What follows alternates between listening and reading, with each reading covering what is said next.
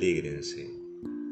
Queridos hermanos el Señor, con esta palabra comenzamos la celebración de la Eucaristía y nos recuerda que este itinerario que comenzamos a recorrer el miércoles de ceniza tiene que estar marcado por la alegría y las razones que se aproxima el domingo de Pascua, y en que Cristo ha vencido la muerte y nos ha hecho partícipe de su vida inmortal. Alegría y luz son los temas recurrentes de este domingo conocido como letare, que precisamente significa alegría. La primera lectura del libro de Samuel y el Salmo nos hablan de la alegría que experimenta el pueblo al saberse protegido, guiado por Dios. Como un pastor cuida su rebaño, así nos cuida el Señor nuestro Dios y podemos cantar, el Señor es mi pastor nada me falta.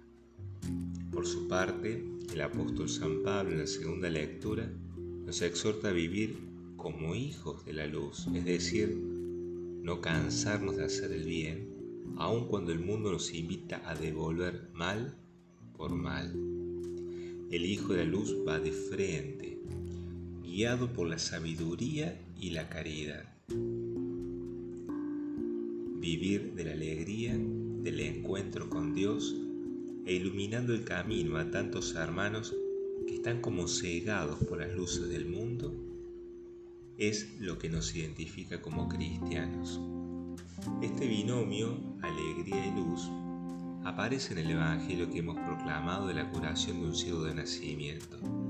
Este Evangelio es otra de las grandes perlas que el Señor nos regala en este tiempo de cuaresma.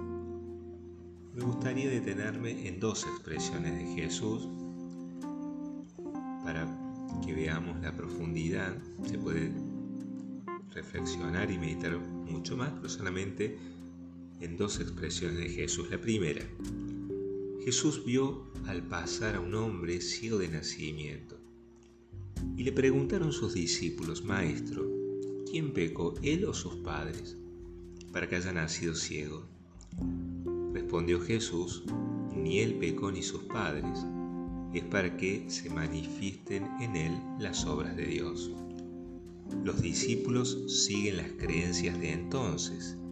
Decían que las enfermedades corporales o las desgracias son consecuencia del pecado de quien las sufre o el de sus padres.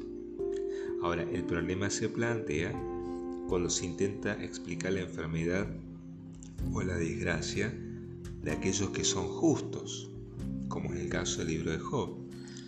Por eso Jesús en su respuesta, ni él pecó ni sus padres, es para que, para que se manifiesten en él las obras de Dios, quiere sacar la discusión del sufrimiento humano del plano exclusivamente judicial, para elevarlo al del misterio.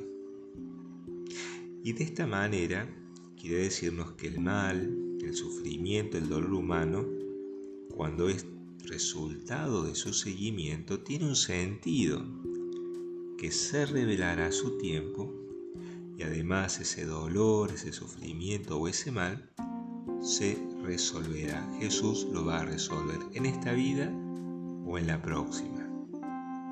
Quien es capaz de vivir así muestra con su testimonio de vida y su predicación la alegría de ser cristiano. Muestra por lo tanto que es hijo de la luz y hace suya aquellas palabras del Salmo, aunque camine por cañadas oscuras, nada temo, porque tú vas conmigo, tu bar y tu callado me sosiegan. Vivir de la esperanza es vivir según el querer de Cristo, es encontrarle un sentido a la adversidad si lo estamos siguiendo a Cristo. Y es tan distinto de aquellos que se la pasan quejando, protestando por no estar conformes con nada. Y no se puede vivir así de la queja constante, de la protesta, recriminando y echando las culpas siempre a los demás no asumiendo lo que, cada, lo que a cada cual le compete. Entonces esta primera expresión el Señor quiere devolver, por así decir, el misterio, una mirada desde Dios, por así decirlo, al dolor y el sufrimiento. Y la segunda expresión, Jesús dice para un juicio venido a este mundo, para que los que ven, perdón, para que los que no ven, vean, y para los que ven, se vuelvan ciegos. Este evangelio, el evangelio de la curación del ciego nacimiento, nos muestra la humanidad representada en sus personajes. Por un lado, en la persona del ciego nacimiento, él representa a aquellos que viven cegados por el pecado, pero quieren salir de allí. No se sienten cómodos y están abiertos a dejarse encontrar por el Señor para que los cure. Sería aquellos que eh, no ven, pero quieren ver. Pero por otro lado, encontramos a los fariseos, los vecinos de este de este nacimiento y a los padres del ciego. Ellos, fariseos, vecinos y padres del ciego, representan a esa humanidad enferma de otro tipo de ceguera más dañina. La soberbia, el miedo a perder el bienestar, la incapacidad de alegrarse con las buenas noticias. Estas son tres cegueras muy graves. Soberbia, miedo a perder el bienestar incapacidad de alegrarse con las buenas noticias. Asumen a propósito ¿no? una posición dura, inflexible. Y si quisiéramos describir su situación con un refrán, podríamos decir de estos, de los fariseos, los vecinos, los padres del ciego, podríamos decir que ellos representan aquello que dice el refrán, no hay peor ciego que el que no quiere ver. El evangelista relata que los vecinos, por ejemplo, se sorprendieron cuando vieron al ciego de nacimiento, aquel que estaba tirado en la vida pidiendo limosna, recuperar la vista. Dice se sorprendieron, no dice se alegraron. Muchas veces la rutina y el ensimismamiento, es decir, cuando estamos completamente vueltos a nuestros pensamientos, nos pueden hacer perder la capacidad de alegrarnos por la obra de Dios en los hermanos. Estos vecinos, desconcertados y sorprendidos, presentan el caso a los fariseos, a los entendidos de la ley, y en ellos su soberbia, en la segunda ceguera, su soberbia, ha endurecido su corazón y obstinados no solo niegan que la curación sea un signo de Dios, sino que hostigan al que había recuperado la vista para que niegue la obra divina. Son maestros de la manipulación que se esconden en una aparente rectitud de conciencia.